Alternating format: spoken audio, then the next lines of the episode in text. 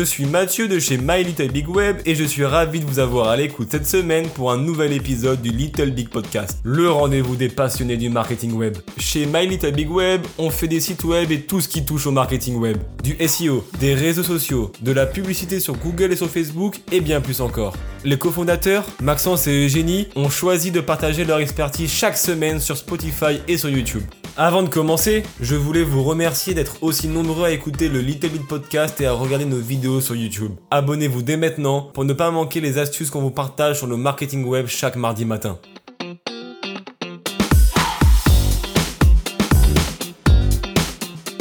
Le choix de la stratégie d'enchère, c'est un élément clé du succès de votre campagne sur Google Ads. Si vous choisissez la bonne stratégie d'enchère, vous avez euh, plus de chances d'avoir des meilleurs résultats en dépensant moins d'argent.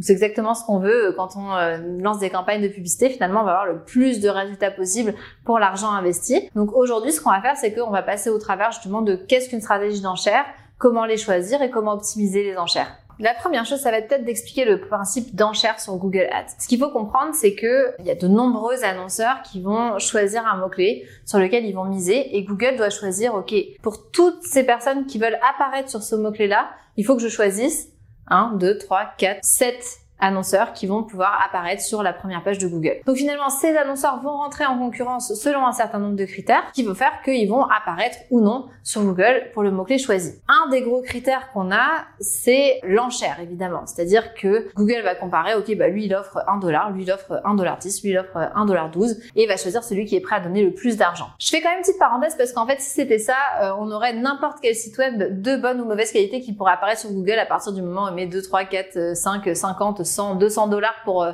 apparaître sur un mot-clé. Google a évidemment mis en place un certain nombre de normes euh, de qualité justement pour euh, s'assurer que ce soit pas n'importe qui, n'importe quel site qui apparaisse sur Google. Donc ça c'est le principe d'une enchère et Google nous permet de choisir des stratégies d'enchère. Donc on va pas enchérir de la même façon en fonction des différents critères qui vont nous importer, et notamment bah, les objectifs de notre campagne et plein d'autres critères que je vais détailler juste après. On distingue en fait globalement des stratégies d'enchère manuelles et des stratégies d'enchère automatiques. Donc manuel, c'est simple, c'est que vous avez votre liste de euh, des 50, 100, 200 mots-clés sur lesquels euh, vous avez décidé de miser. Et pour chacun des mots-clés, vous allez dire bon bah pour ce mot-clé-là, je vais mettre 50 euh, centimes. Pour ce mot-clé-là, je vais mettre 2 dollars. Pour ce mot-clé-là, je vais mettre 2 dollars 50. Donc ça peut être très long. Et puis bah, au fur et à mesure dans votre gestion, vous allez dire bon bah aujourd'hui, finalement ce mot-clé-là que j'avais misé à, que j'avais mis à 2 dollars, je vais mettre 2 dollars 20. Celui-là que j'avais mis à 1 dollar, je vais mettre à 90 centimes. Selon tout un tas de critères qui vous sont propres. Ou vous avez des stratégies d'enchère automatique. Donc là, vous dites à Google, ok, tu peux monter l'enchère jusqu'à euh, tel montant et c'est toi qui vas optimiser en fonction des critères que j'ai choisis. Ça peut paraître du coup contre-intuitif de choisir une enchère manuelle. L'avantage c'est que ça vous permet de garder plus de contrôle que de donner à Google finalement euh, la main libre sur vos enchères qui détermine un peu euh, le nombre de clics que vous allez avoir et comment le budget va être dépensé. Évidemment, si jamais Google décide que toutes vos enchères sont à 50 dollars, eh bien, euh, et que vous avez un budget de 100 dollars par mois, vous aurez deux clics par mois. Il y a plus de risques. Maintenant, je vous dirais qu'il y a des critères pour baliser tout ça. Et normalement, si vous avez un budget à 100 dollars par mois, qui est vraiment très très peu pour Google Ads, d'ailleurs, je vous dirais que si vous avez un budget à 100 dollars par mois, ne faites pas nécessairement de Google Ads. Ça va vous coûter euh, beaucoup plus cher que ça. Mais euh, donc, vous avez de toute façon des moyens de dire à Google ne dépasse pas telle enchère. Comme ça, ça vous donne quand même une forme de contrôle. Maintenant, on va parler du classement des enchères, c'est-à-dire que quand Google va décider euh, quelle enchère gagne, il va se baser sur plusieurs euh, critères, trois critères en fait. Le coût maximal que vous avez déterminé pour le mot-clé. Donc, euh, vous pourrez dire, OK, moi, je vais pas payer plus que 3 dollars pour ce mot-clé-là ou 2 dollars, etc. Petite parenthèse, mais si vous avez dit que vous voulez pas dépenser plus que 3 dollars pour un mot-clé, Google ne va pas nécessairement dépenser 3 dollars pour ce mot-clé-là. En fait, ça sera par rapport à la concurrence. Donc, si tous vos concurrents ont choisi des enchères en bas de 1,15$ euh, par exemple, eh bien Google va mettre OK, bah toi tu es d'accord pour aller jusqu'à 3 dollars, donc ça veut dire que tu gagnes l'enchère à partir de 1,16$. Donc vous n'êtes pas obligé de dépenser 3 dollars parce que vous avez mis 3 dollars. C'est vraiment par rapport au concurrent. Par contre, là si on a un concurrent qui a mis 2,50$, bah c'est sûr que vous allez être à 2,51$. Donc on veut pas non plus mettre une enchère qui est à 10 dollars si vous n'êtes pas prêt à mettre ce prix-là. On, pourrait avoir un concurrent qui décide de mettre très très cher. Ce qui va impacter aussi euh, le fait que vous allez gagner l'enchère, c'est euh, le score de qualité de votre mot-clé et globalement la pertinence générale de votre annonce, du mot-clé euh, par rapport à l'annonce, etc.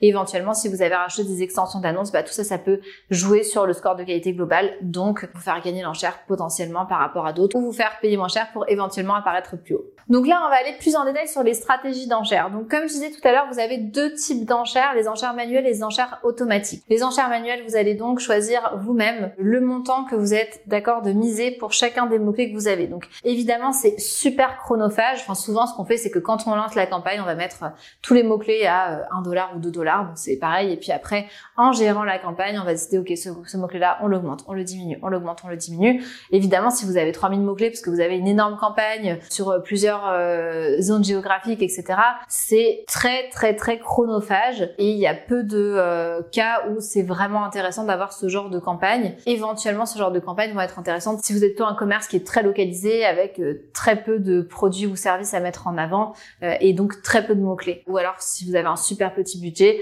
dans ces cas-là, effectivement, ça pourrait être intéressant d'être en manuel. Ce qu'il faut savoir quand même dans les stratégies manuelles, c'est que il y a un petit piège. Parce que Google, en fait, essaye d'avoir quand même un peu plus de contrôle sur les comptes Google Ads pour utiliser son intelligence artificielle pour optimiser les campagnes. Effectivement, on pourrait se dire, bah tiens, quand je choisis de faire une campagne avec des enchères manuelles, ça veut dire que je vais choisir moi-même mes campagnes. Donc comme je viens de vous l'expliquer. Oui, Sauf que si on fait pas attention, il y a une petite encoche qui va être cochée et qui va dire que j'ai choisi les enchères manuelles, mais j'accepte le CPC optimisé. Et le CPC optimisé, qu'est-ce que ça veut dire? Ça veut dire que Google gère tes, enchères. C'est un peu fourbe, parce que là, à ce moment-là, on donne euh, le contrôle à Google, encore une fois, pour gérer euh, les enchères, en fait.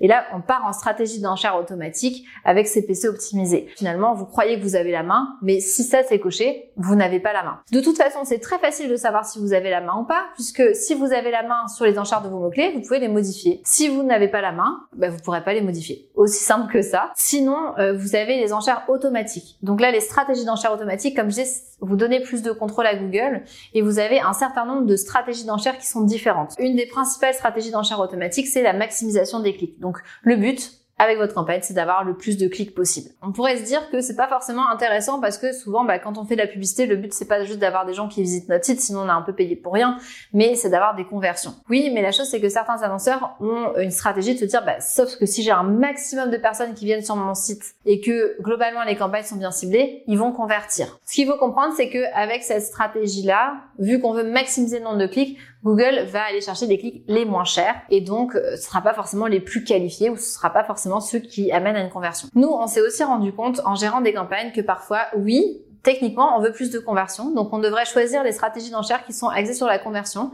mais pour une raison ou pour une autre, ce qui fonctionnait auparavant ne fonctionne pas. On essaye une autre stratégie d'enchères qui pourrait maximiser les clics et tout d'un coup ça fonctionne. C'est sûr qu'il y a des choses qui sont euh, spontanément pas logiques, mais à la fin ça fonctionne et puis je vous dirais que si à la fin on se rend compte que notre coût par conversion il a baissé parce qu'on a choisi de maximiser les clics, on est content en fait parce que le but c'est d'avoir évidemment le plus de leads possible, le plus de conversions possible pour notre client. Donc sur le même euh, format, on va dire on a maximisé les conversions. Donc là le but de Google ça va être d'avoir le plus de conversions possible avec votre budget, donc d'aller chercher les enchères et les mots clés et les internautes qui vont faire que il y aura un maximum de conversions, qui vont être plus intéressés par vos produits, etc. Ce qu'il faut comprendre c'est que Google a beaucoup d'informations sur un internaute, puisque on va pas se mentir, euh, on est quand même traqué partout. Donc euh, oui, Google sait qu'en ce moment on est en train de magasiner des voitures. Google sait qu'en ce moment on est en train de magasiner euh, les vêtements de grossesse. Donc on va plus facilement afficher les annonces qui sont pertinentes par rapport à nos besoins. Versus euh, un autre internaute aura peut-être une autre annonce qui sera affichée parce qu'on sait que c'est pas ça qui va convertir maintenant. Donc pour maximiser les conversions, Google ça lui prend quand même un petit historique de conversion. Si vous venez juste de lancer vos campagnes,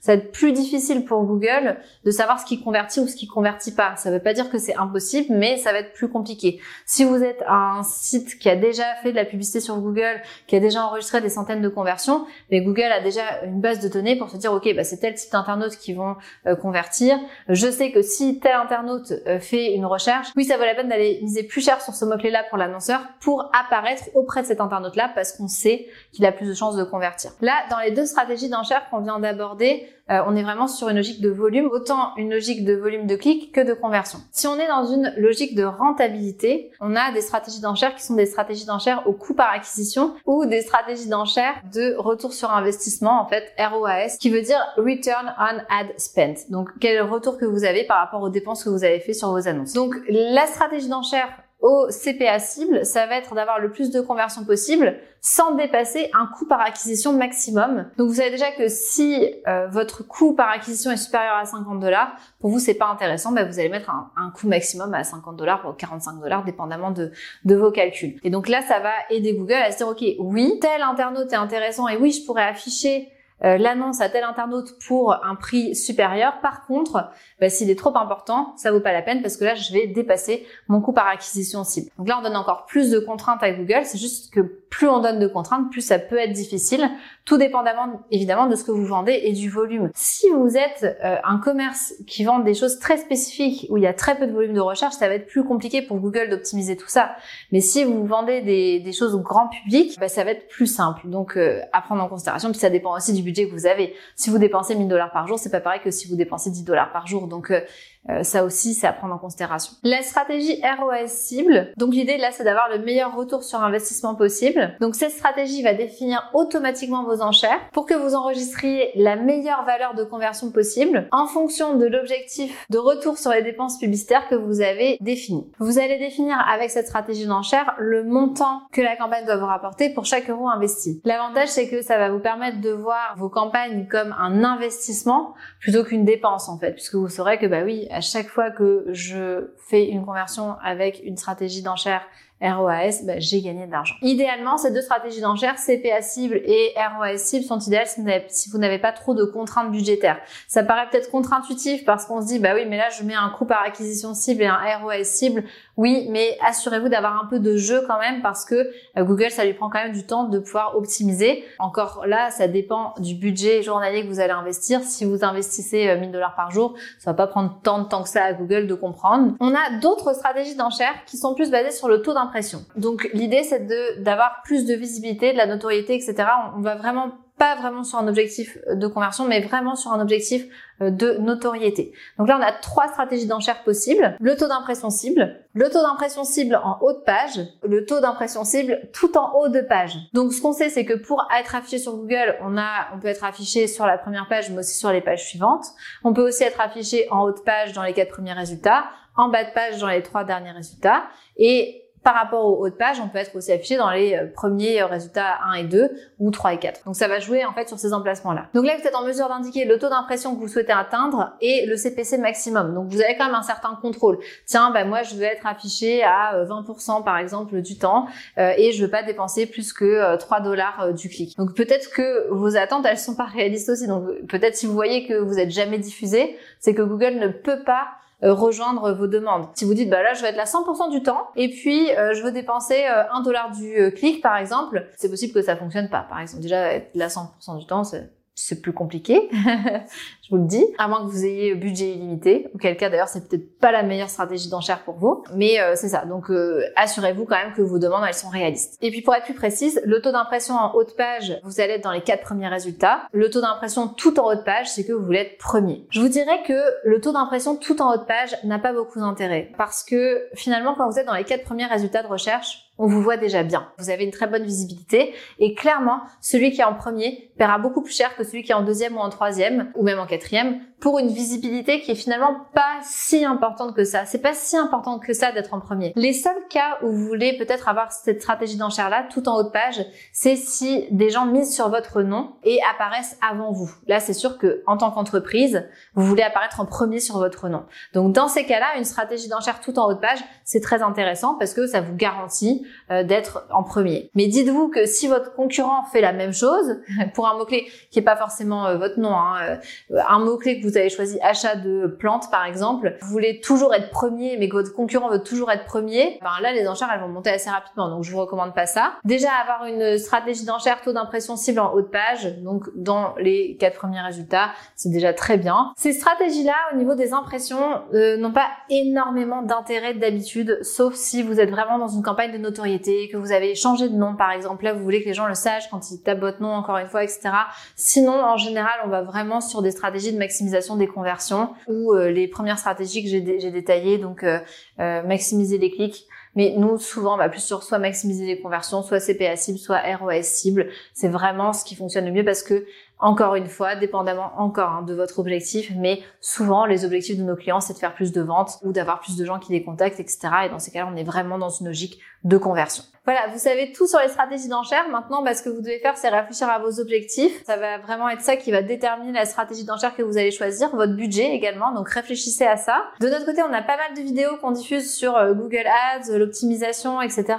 On a aussi des vidéos sur le marketing web plus général, tout ce qui est SEO, réseaux sociaux. Donc n'hésitez pas à vous abonner à notre chaîne. Et puis on se voit la semaine prochaine pour une prochaine vidéo.